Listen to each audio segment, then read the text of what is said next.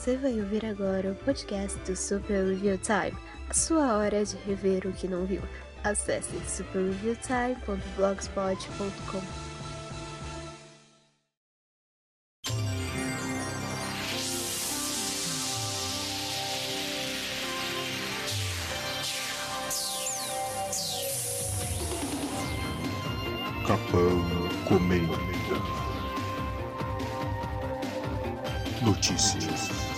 comentários, recomendações. Um podcast do Super Review Time.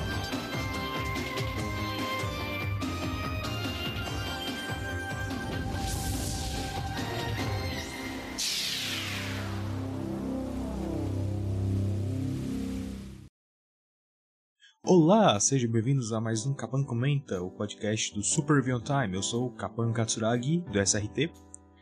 E hoje eu não estou muito afim de, de, de, ficar de conversinha, né? Normalmente no Kapan Comenta eu, eu, eu, converso um pouquinho, eu... Ah, como é que vocês estão? Ah, eu, eu, eu comi torta recheada de, de queijo, sabe? Mas hoje uh, eu tô com um pouco de sono, né?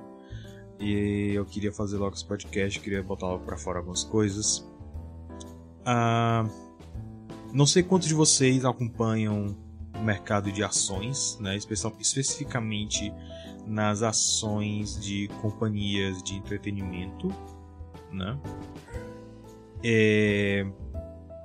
Eu vejo muita gente, né, tanto grande grande como gente pequena, gente que é, sei lá, analista financeiro, gente que é, é do ramo, uh, gente que é só comentarista de cultura pop, que provavelmente conta mais do que analista financeiro, mas o importante é existe um rumor muito grande, existe uh, brumidos, né? Uh, uh, existe um, uma visão muito negativa em relação à Disney atual a Disney como um todo, na verdade. Uh, alguns até dizem que a Disney pode vir a falir, alguns até dizem que a Disney pode vir a ser vendida para a Apple. E eu não acredito que a Disney possa ser vendida para a Apple, a gente vai conversar um pouco sobre isso. É...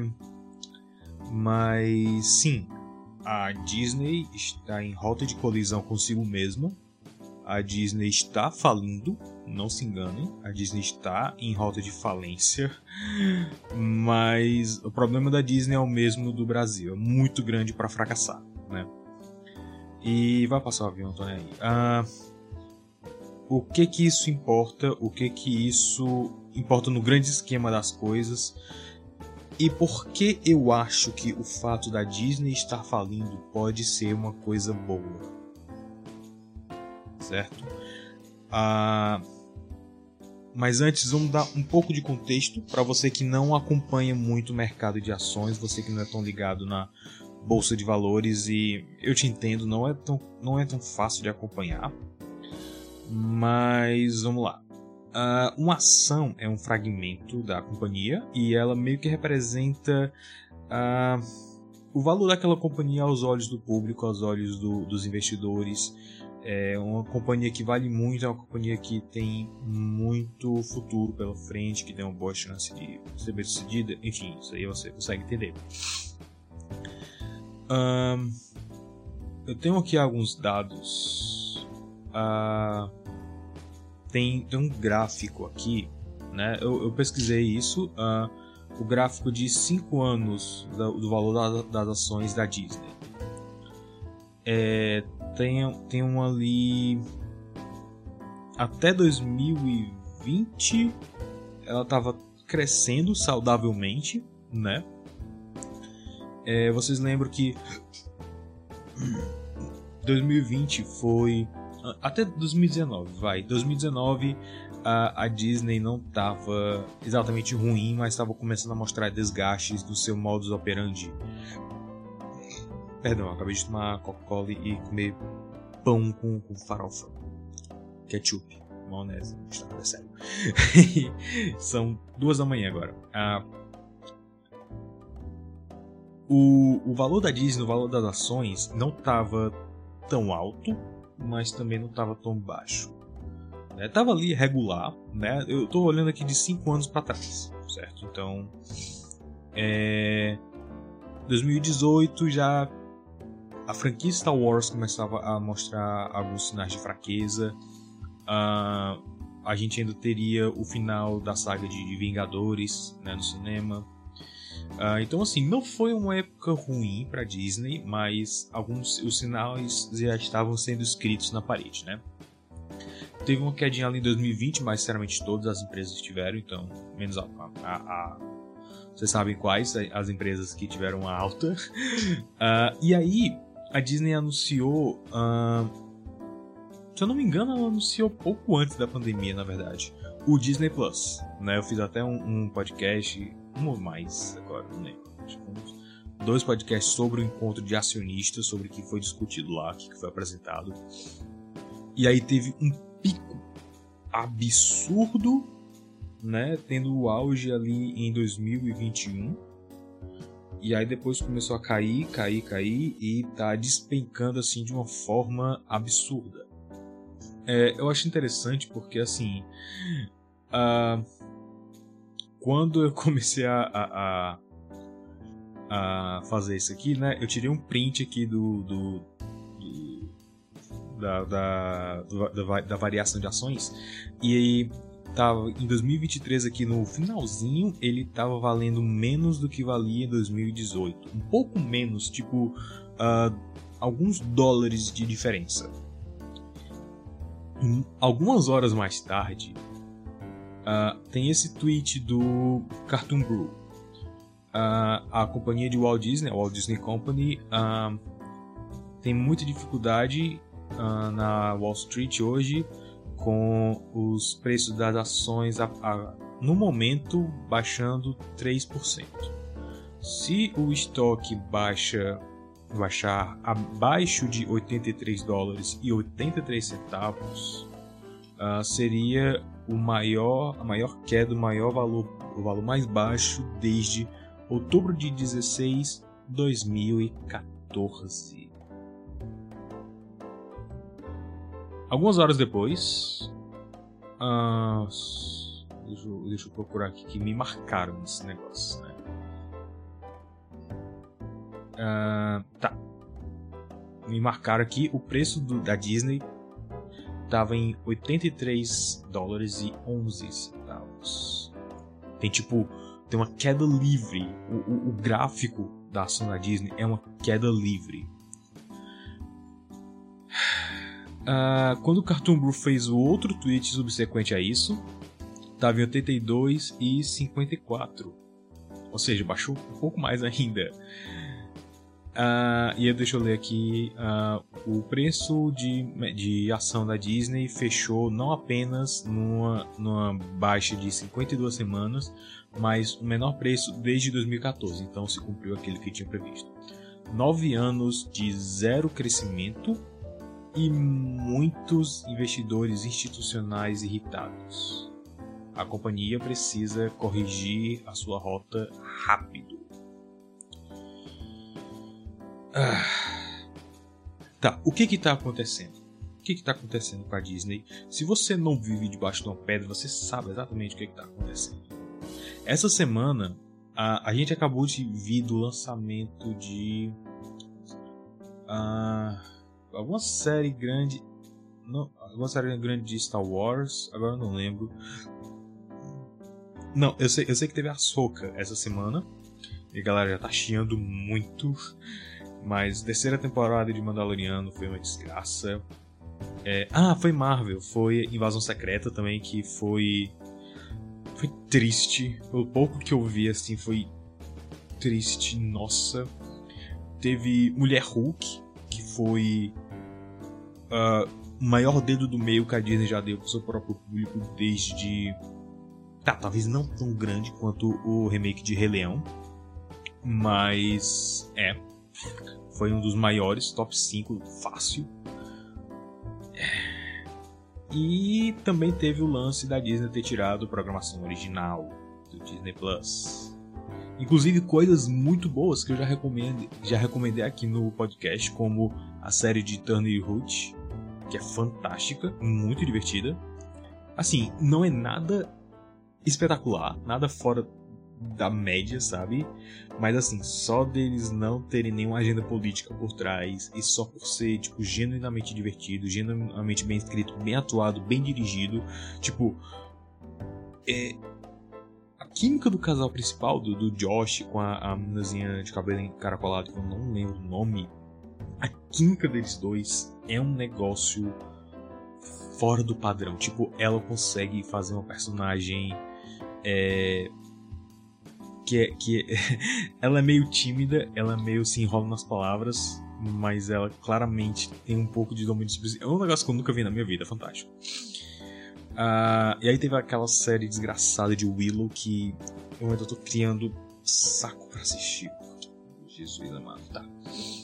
Mas aí, esse é um dos problemas. A Disney está investindo muito pesado em conteúdo original pro Disney Plus e pro Star Plus, e nem tudo está compensando. Você vê até algumas coisas que eles fizeram para cá, como a série do Rei da TV, que eles tiveram a pachorra de, de fazer um, um estardalhaço para anunciar: ah, agora também você pode ver o Rei da TV no Disney Plus. Tipo, pra quê? Né? Ao invés de, ao invés de colocar o Muppet Show, que era para ter colocado há tipo dois anos atrás, pelo menos, mas. Hum Fora também uh, um monte de outra coisa que meio que só importa para mim, mas ainda é um defeito, como uma pancada de série de desenho dos anos 90 que tá com a resolução errada, né? Que foi um problema que veio com os Simpsons, mas eles corrigiram. Uh, mas eles não corrigiram pra Turma do Pateta, Tico Teco Defensores da Lei, a série da Pequena Sereia. Se eu não me engano, Bonkers também, eu posso estar enganado. Mas eu lembro que teve mais algum desenho do Disney Afternoon com esse mesmo problema. Uh, e aí, qual é o problema? Nem tudo está compensando. Né? As produções novas não estão compensando. Isso, na verdade, é um problema cultural, eu vejo. Né? É um problema muito cultural. Porque a geração nova tipo, não quer assistir nada que seja mais velho do que eles mesmos. Uh, que é babaquice, mas assim, geração nova, né? Tem ah, tem todos os problemas de, uma cultura que foi criada com a internet, com acesso a conteúdo muito fácil, mas não é o, assunto de hoje. Uh, mas é um mercado que eles precisam pegar com coisas novas, com novidades. E assim, eu sou eu sou do, do partido que diz que a Disney poderia, a Disney e maioria das grandes, dos grandes conglomerados de mídia, eles poderiam facilmente passar 10 anos tranquilos, uh, sem criar conteúdo novo. Ou pelo menos diminuir tipo, em, em 70% de conteúdo novo. Eles poderiam, tranquilamente. É só saber como marketear coisa antiga para a geração nova e para a geração antiga que talvez não saiba que exista. Né? É, mas também é um assunto para outro dia. Uh, e aí o que acontece? Todo esse investimento pesado que eles estão fazendo em uh, conteúdo novo e original não tá. Isso é show, droga. Não tá uh, mantendo assinantes e nem tá conseguindo assinantes novos. Lembrando que a Disney tem uma das maiores bibliotecas de conteúdo do mundo agora, porque não só os filmes clássicos de animação da Disney, mas uh, os filmes live action, mais uh, os filmes live action que eu digo, o, o, o, mesmo os que não são remakes, né? Uh, Tron, Black Hole, aqueles filmes da, da, da, Poliana, sei lá, mas também tem os filmes da Fox, né? Tem Esqueceram de Mim, tem Hello Dolly, tem The Sound of Music, tem Cleópatra, sei lá, Duro de Matar, tem um monte de filme de espionagem, de ação, de comédia, comédia romântica, tem uma infinidade tão imensa de conteúdo que a gente não tem ideia. Fora os filmes da Touchstone, que eles não lançam todos por algum motivo. Né? Uh, eles tiveram uma queda imensa na Índia também, que é preocupante porque é praticamente no país onde nasceu o Disney Plus, né? Vocês lembram que eles compraram o Hotstar e transformaram o Hotstar no Disney Plus, basicamente usaram a tecnologia do Hotstar para fazer o Disney Plus. E fora também que é um mercado absurdo de imenso, né? Muita gente. E assim, embora o zeitgeist cultural seja totalmente diferente, eu não consigo deixar de pensar em outros momentos igualmente difíceis para a casa do rato. E também de como eles superaram isso. Porque assim, nos anos 50, né, se você leu a retrospectiva do Tio Walt que eu tenho escrevi, escrevi, escrevido, Capão, muito bom escritor Otto, é assim que eu tenho escrito no, no blog, retrospectiva, retrospectiva Tio Walt, eu quero voltar. Eu só tenho uns problemas para fazer a lista de novo, porque eu perdi a lista original de filmes, mas enfim. enfim. Uh, nos anos 50, né, teve o, teve o pós-guerra, e aí a Disney teve um pouco de dificuldade para voltar nos trilhos, né? Ah, e aí o que, que foi que, que fez a Disney realmente voltar assim até a atenção de todo mundo? Foi Cinderela. Aí depois de Cinderela veio Alice, veio Peter Pan, voltou os trilhos. A Cinderela trouxe um dos avanços para Disney em termos de mercado, que uh, foi quando o Walt criou a Disney Records, né, para poder gerenciar os royalties das músicas deles mesmos. Uh, e aí nos anos 80 a gente teve o que é o mais parecido que eu vejo com a nossa realidade atual, né, que foi a Odisseia recontada até hoje de tantas maneiras diferentes uh, sobre os mesmos eventos. Michael Eisner salvou a Disney do caçador de empresas Saul Steinberg. E o mesmo Michael Eisner quase a destruiu, se não fossem os esforços do Roy Disney Jr. Eu não lembro, eu nunca lembro se é Roy ou Disney ou Roy e Disney, porque assim, o Walt tinha um irmão, Roy Disney, uh, e o filho do Roy é que ficou sendo o chairman da companhia, né? Depois que os dois, os dois irmãos Disney faleceram. Um, um pouco de contexto. Saul Steinberg, ele era um acionista da Disney, mas ele também era um, um caçador de empresas, né? Qual era a ideia? Ele comprava as, as ações das empresas, ia comprando mais e mais e mais, até um ponto que uh, ele tinha o suficiente para para ser dono da companhia. Eu estou resumindo bem, da forma bem didática, tá? E aí o que, que ele fazia? Ele vendia partes das empresas separado, porque elas valiam mais separadas do que juntas na, na empresa, entendem?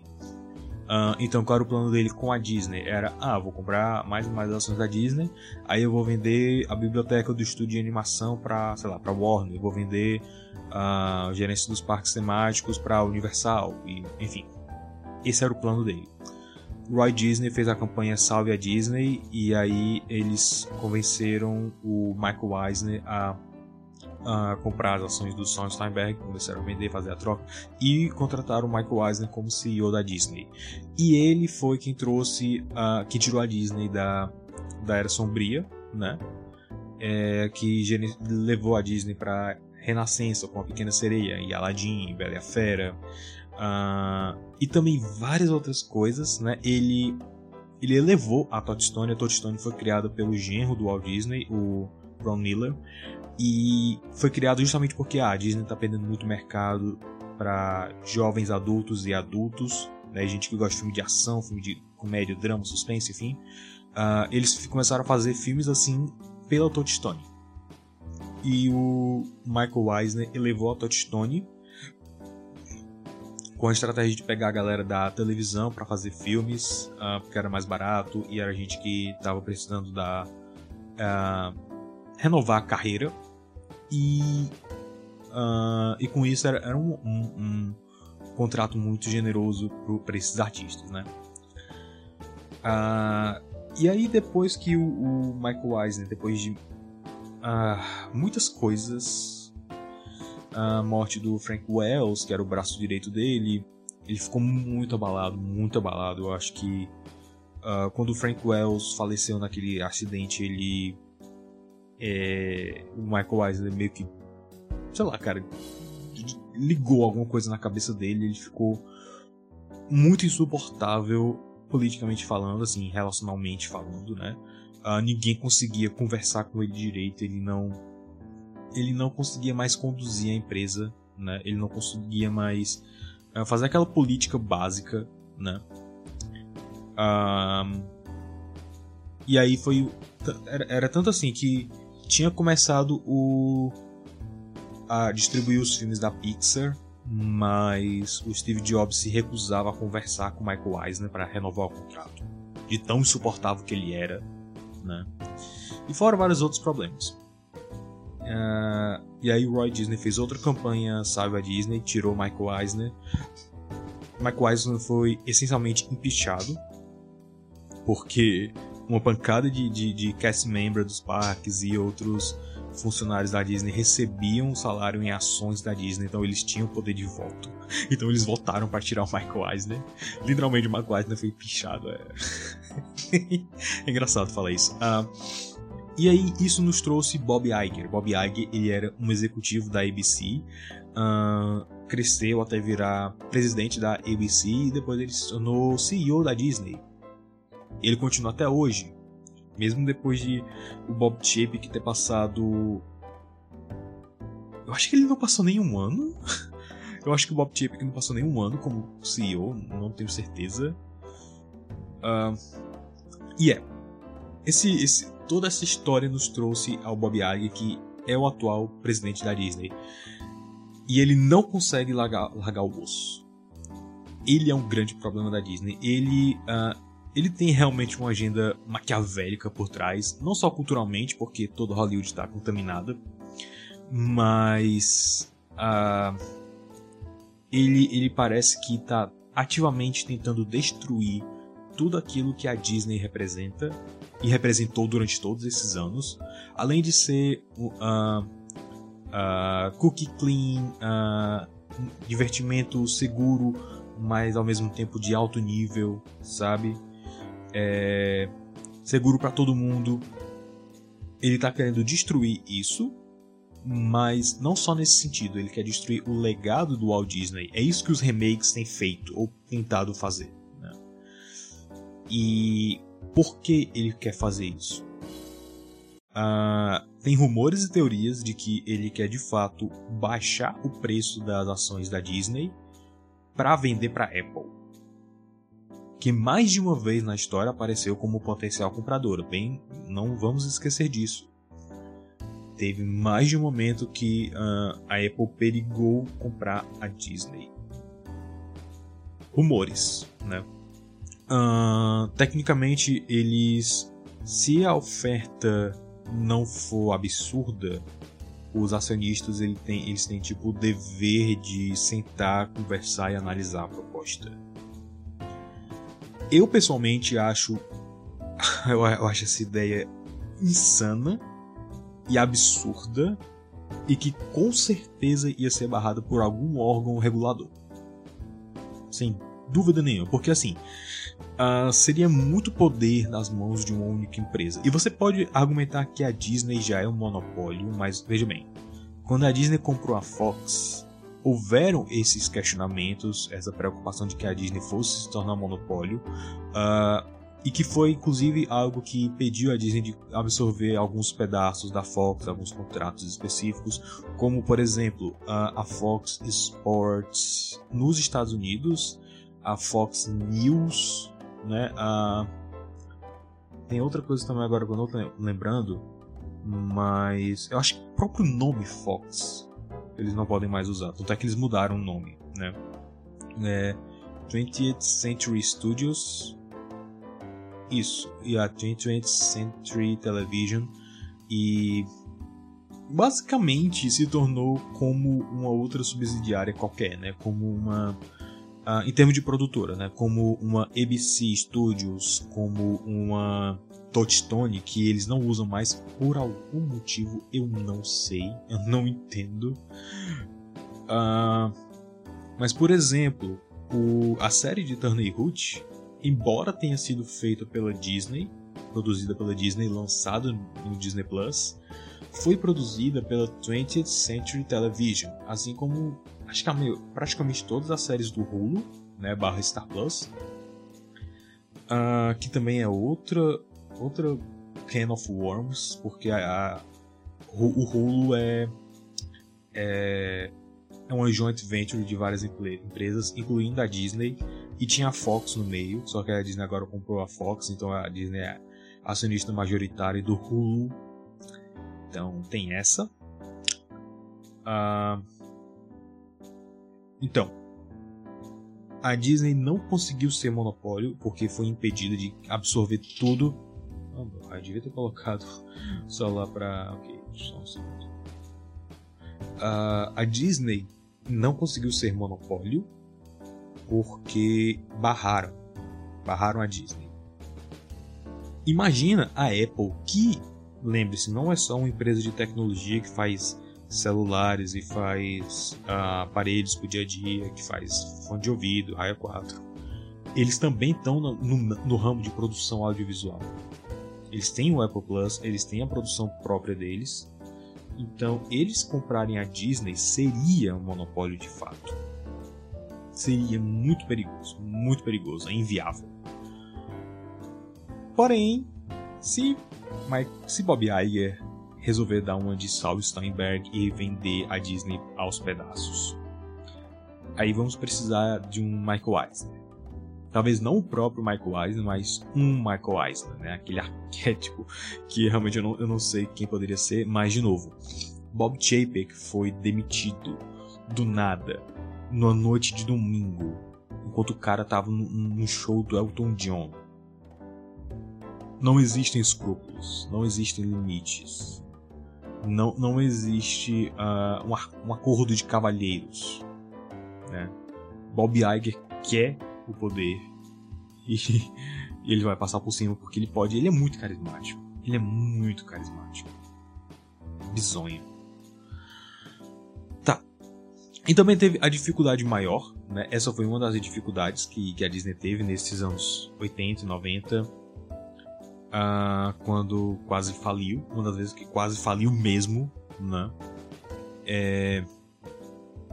E teve também a primeira vez, a Disney sempre teve uns altos muito altos e uns baixos muito baixos, o que é curioso, porque o Walt apostou literalmente tudo em Branca de Neve. Se Branca de Neve tivesse sido um fracasso, o Walt teria que literalmente morar debaixo da ponte. Ele, ele hipotecou a casa para fazer Branca de Neve. Pois é. Ah, e é curioso que, assim, em todos esses momentos, além de ter um filme de princesa que salvou o estúdio, houve também outra coisa muito interessante, especialmente no caso dos anos 80, que deu início à Renascença. Houve um esforço real por parte dos produtores. E eu não digo os produtores só os caras que financiam, que botam dinheiro, que uh, organizam a parte política e organizacional da produção de um filme. Eu digo os produtores assim, de trincheira mesmo, os caras que estão lá dia a dia, estão uh, ah, dando sangue, suor e lágrimas para fazer arte funcionar. Né? Animadores, storyboards, uh, storyboarders, fala direito, roteiristas, atores, diretores, designers, uh, todo mundo que estava ali, né? Se a Pequena Sereia falhasse, seria o fim do estúdio de animação da Disney, porque eles estavam perigando fechar. Há muito tempo já. E aí a Disney teria que sobreviver sem a joia da coroa. Seria. Ah, deixa eu pensar no exemplo. Seria como se ah... Caramba, cara, não tem outra coisa parecida, não tem. Seria. O que eu pensei aqui seria como se a Warner é, seguisse sem fazer coisa nova dos Looney Tunes, mas eles passaram muito tempo sem fazer. Né? O, o efeito Looney, produção de conteúdo novo Looney Tunes é uma coisa muito recente. Mas enfim. Uh, e outra que Looney Tunes não é não é o pão com manteiga da Warner, né? Uh, desde o começo, a Warner. É, quem fazia Looney Tunes era outro estúdio, a Warner começou a distribuir depois eles compraram. Né? Então, assim, whatever. Uh, e assim, como. Como uma demonstração física de que o estúdio de animação poderia fechar a qualquer momento, poderia fechar se Pequena Sereia falhasse, eles tiraram os artistas do prédio na animação principal, né? Aquele como disse o John Lester, que não fez nada de errado, o prédio que havia sido construído com o dinheiro ganho de Branca de Neve, eles tiraram os animadores desse, desse prédio para realocar eles num trailer park, né? Para ser mais barato, para ser mais mais viável. Uh, e assim, não só esse choque, esse baque deixou a equipe mais unida, mas também fisicamente deixou eles mais unidos, mais motivados para fazer o melhor filme possível. E claro, ter Howard Ashman, o cara certo, na hora certa, ajudou muito. Ajudou muito. Ok. Uh, depois, Renascença. Depois da Renascença, a Disney se estabeleceu, começou a voltar nos trilhos, assim, em todos os sentidos, porque, assim, os filmes da Renascença foram... É, é literalmente imprimem dinheiro, certo? Os filmes da Renascença Disney imprimem dinheiro. E aí a Disney depois, depois que chegou os anos 2000, entrou numa era meio esquizofrênica, que eles estavam com o pé no passado, mas já querendo ir para o futuro. E aí teve uma imensa crise de identidade. Não dá para, assim, quando a gente uh, analisa as eras, hoje é fácil de a gente dizer, ah, começou aqui, terminou aqui, começou com Pequena Sereia, terminou com Tarzan. Naquela época não dava para ter uma noção.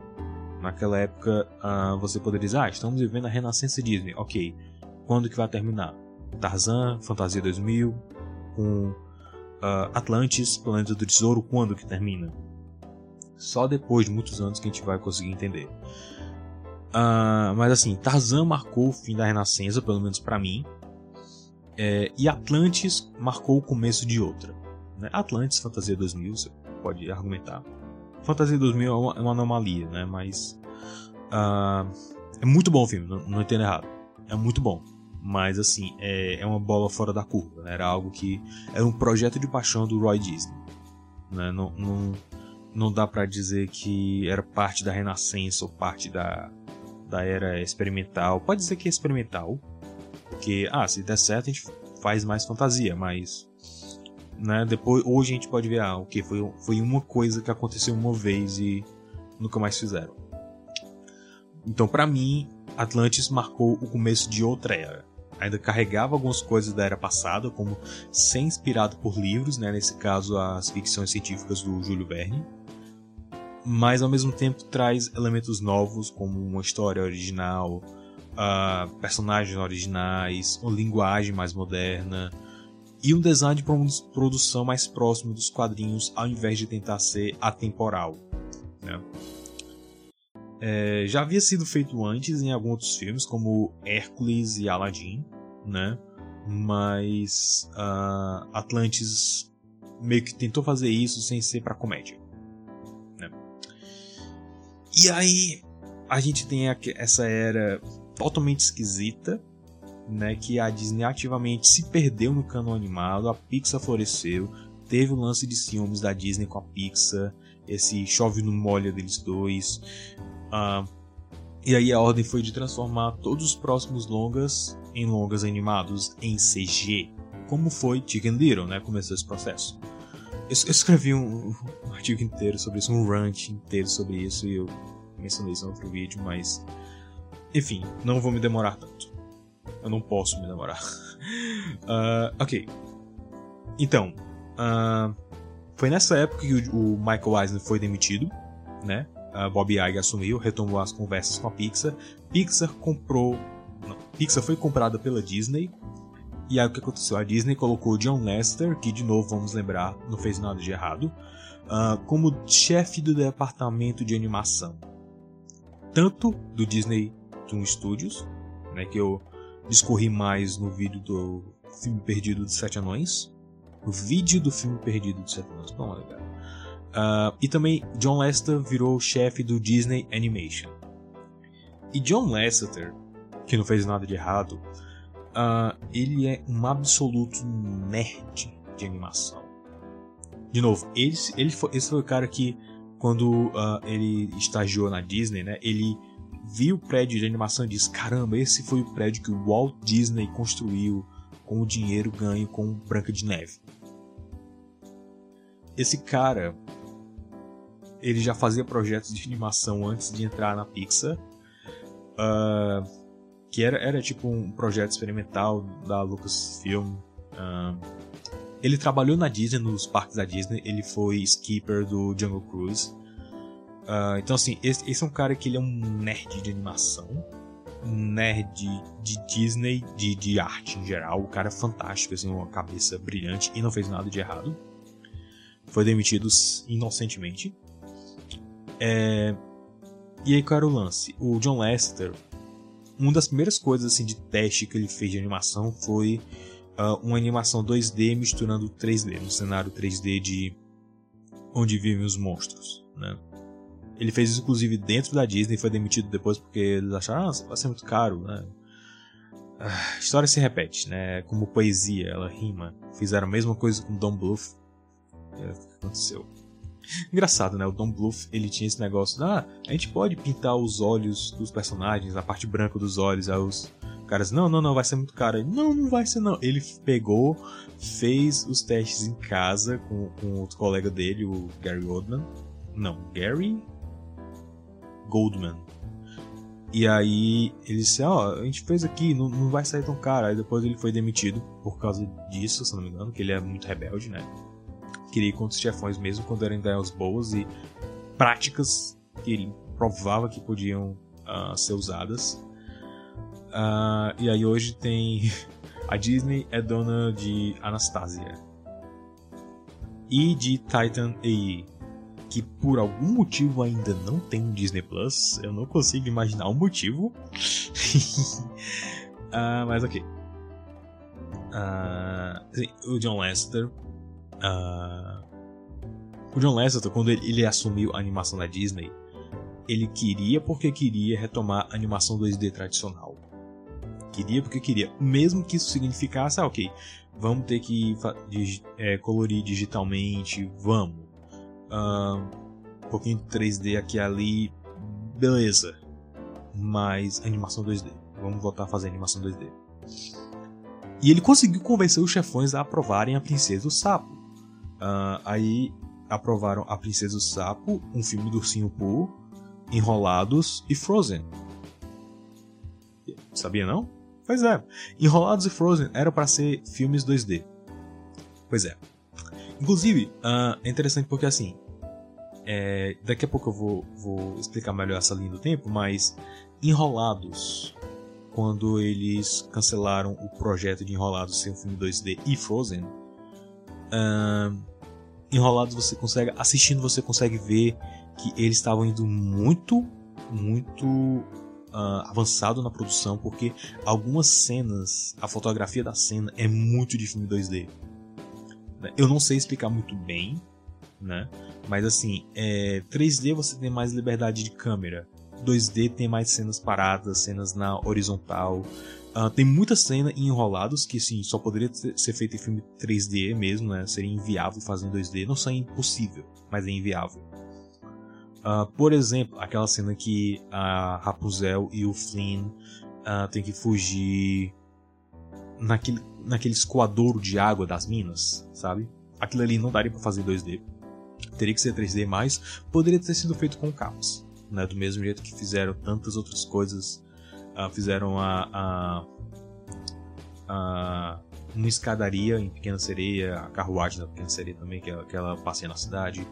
Uh, fizeram o, a cena do, do baile, da Bela Fera, da dança deles. Fizeram o, as engrenagens de Ratinho Detetive, quase que eu dizendo Ratinho Crequeiro. Uh, o que, que mais que. Ah! Tarzan, né? Todo aquele surf na, nas árvores, aquilo ali é fantástico, fantástico.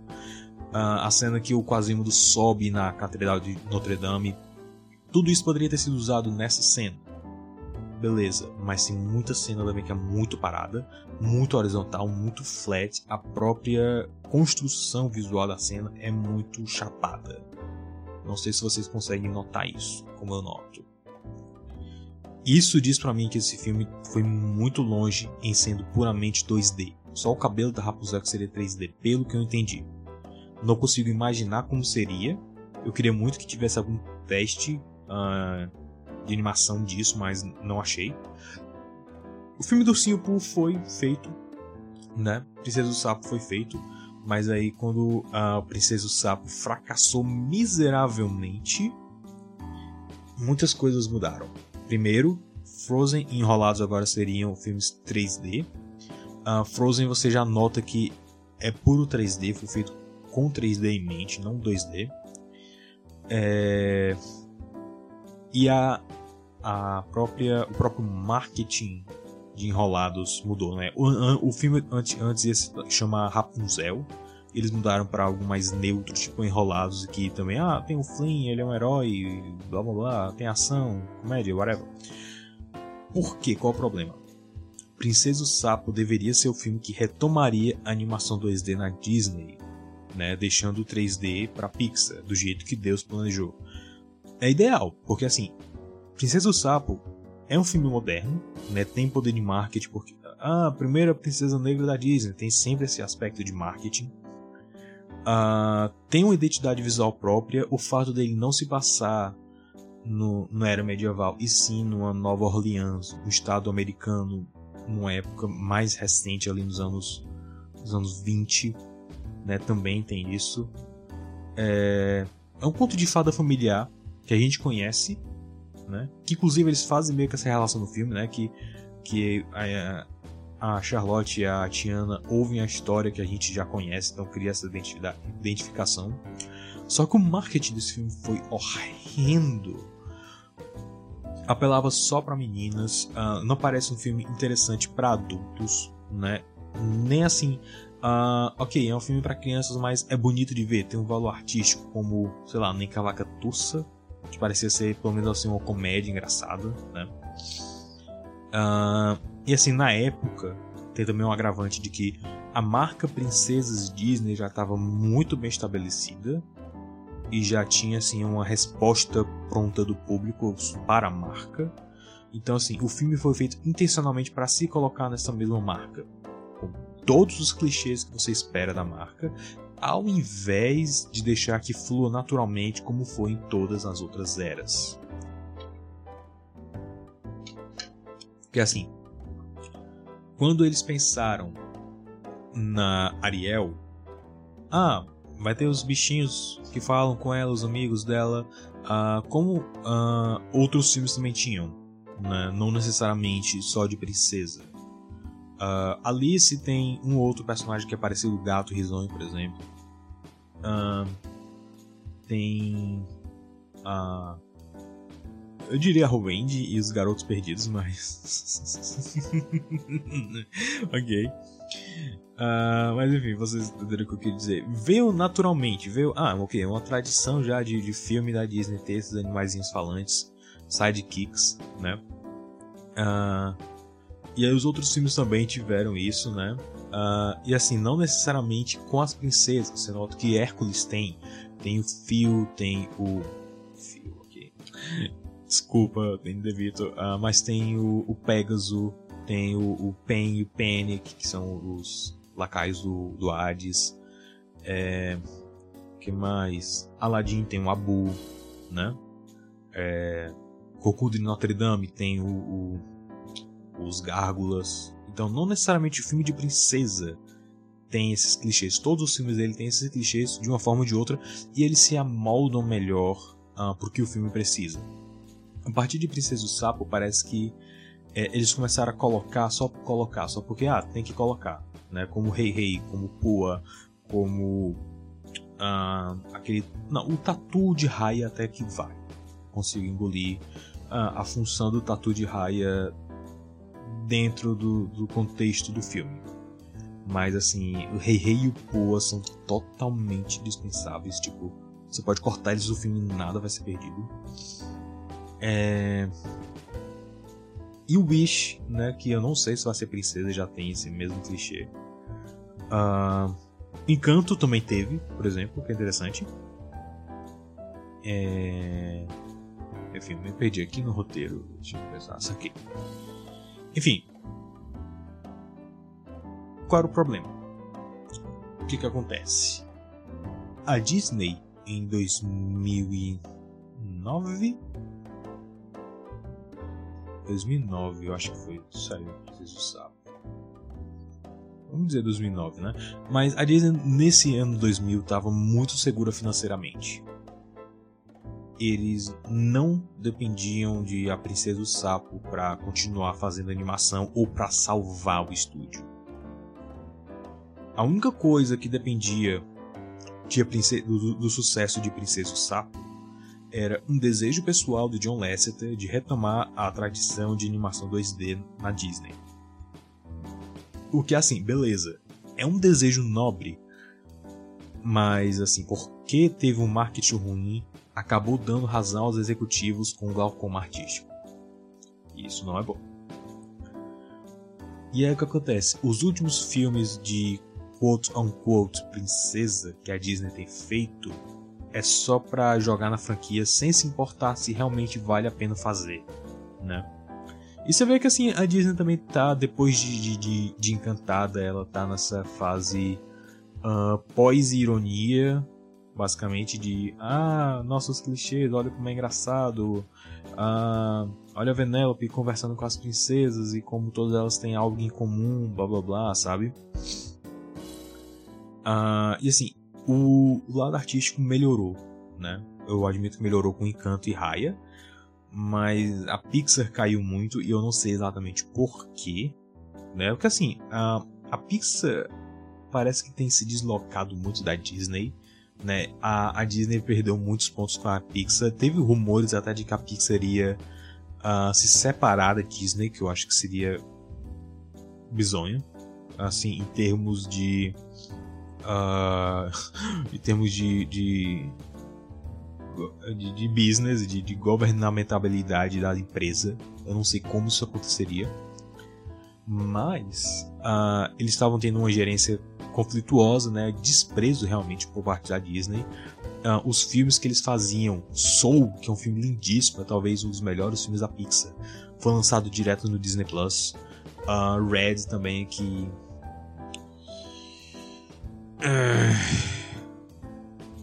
Tá lá foi lançado no Disney Plus. Uh, Elemental só que foi lançado nos cinemas, né? Eu acho que não teve nenhum outro filme, não. Não, não, não teve nenhum outro filme que a Pixar tenha feito não nesse tempo. E assim, todos esses podres em relação à política interna e externa da Disney têm vindo cada vez mais à tona. Né? Toda a treta da Disney com a Pixar, uh, todas as brigas internas por causa da Lucasfilm, é, a total falta assim de, de, de, rumo da Marvel. Marvel de cinema, né? Porque a Marvel de quadrinhos é tipo tá sobrevivendo por aparelhos, né? É, eu não sei nem, cara, eu, eu, eu, não sei nem como eles ainda estão vivos. Eu acho que eles só estão é, é, é, eles só estão existindo ainda por causa dos filmes. Os filmes estão pagando a existência dos quadrinhos, basicamente. Mas. E a treta com o Ron DeSantis, que está certo, e a Disney está errada, objetivamente. Tipo, não tem nem, não tem nem discussão aqui.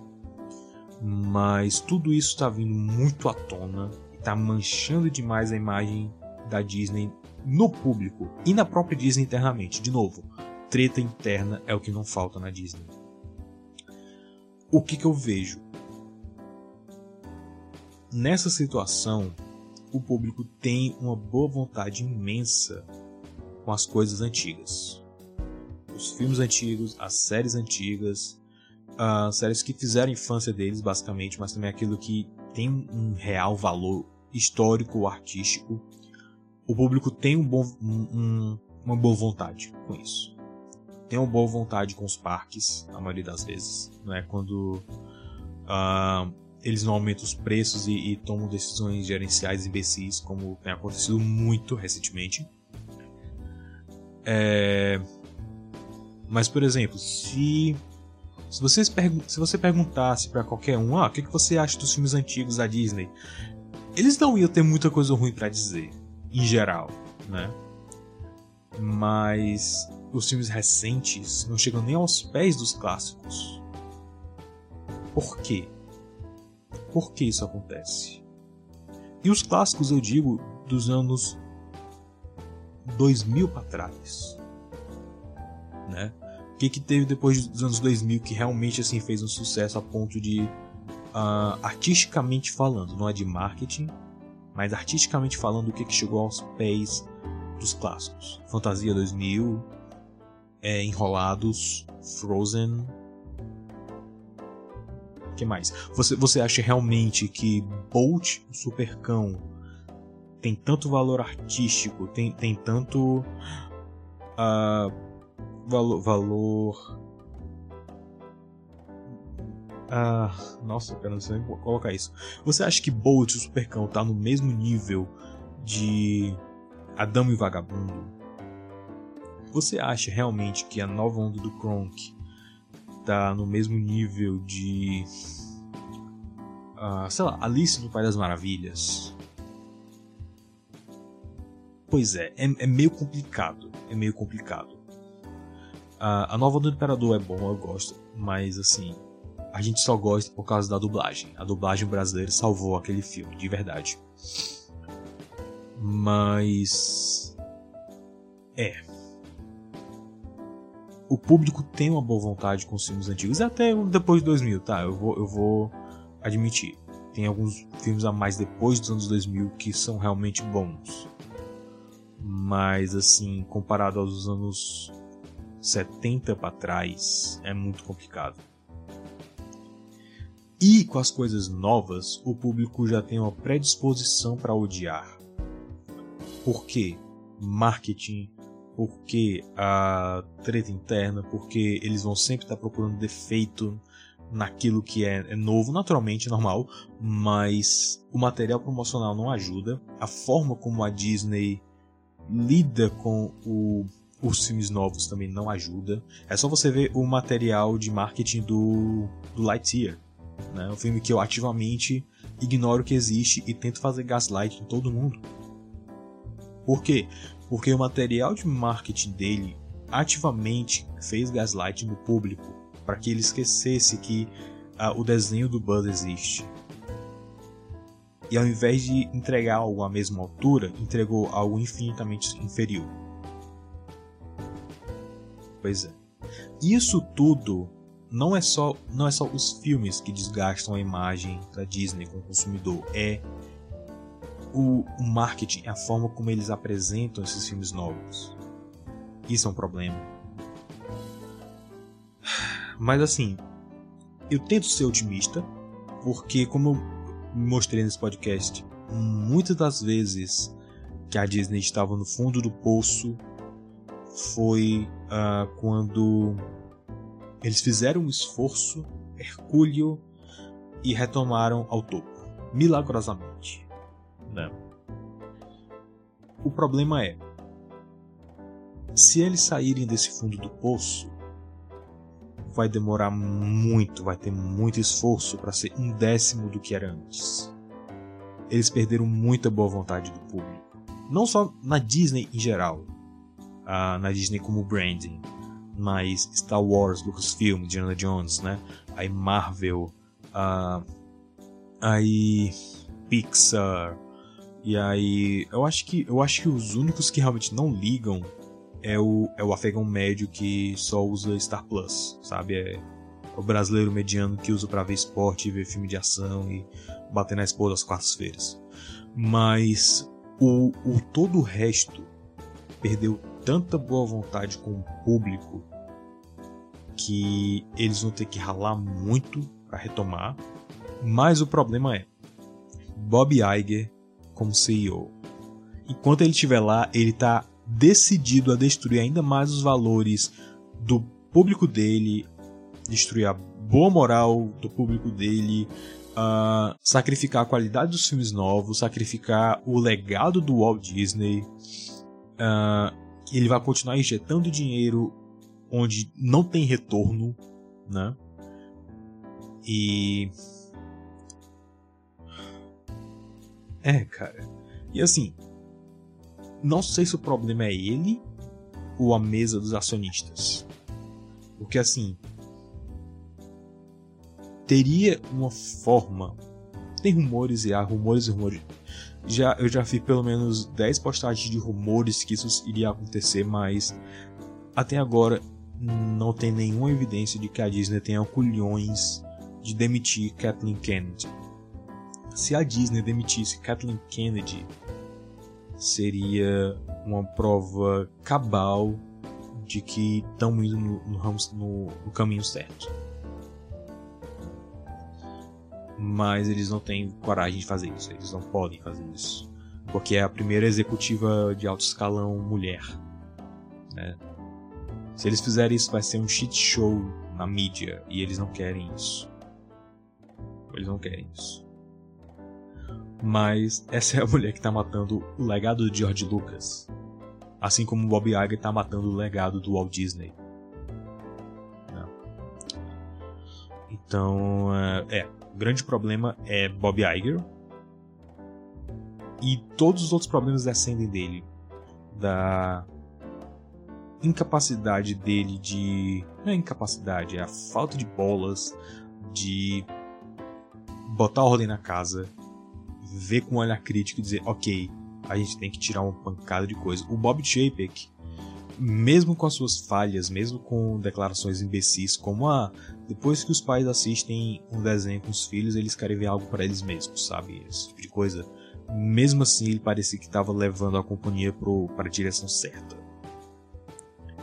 Infelizmente, Bob Iger só quer destruir isso. Ele, vi, ele provavelmente viu ele provavelmente viu o Bob Chapek indo na direção certa e quis voltar. Que nada mais explica. Nada mais explica. Pois bem, era isso que eu tinha para hoje. Uh, lembrando que o meu livro, meu primeiro livro, Pirata Seria, tá em pré-venda na ópera. Um, vai, vai sair acho que mês que vem mesmo, mas no momento está na pré-venda. Você pode ir lá no site da ópera editorial e comprar. É... Me segue lá no Substack também, tô postando alguns artigos no post, post né? Uh, eu tô escrevendo algumas coisas a mais lá, tá sendo interessante, um experimento interessante. É. É, cara, não, não tem muita coisa. Segue no, no YouTube. Eu tô, eu tô, tentando fazer uns vídeos de novo, mas a minha rotina tá muito estressante, assim, né? Tá muito esquisita e espero que eu me recupere. Uh, mas é isso, era isso que eu tinha pra hoje. Uh, eu não sei como terminar isso daqui, então uh, é. Hum, tomem sol. Eu sou o Kapan Katsuragi do Super Time. Até a próxima.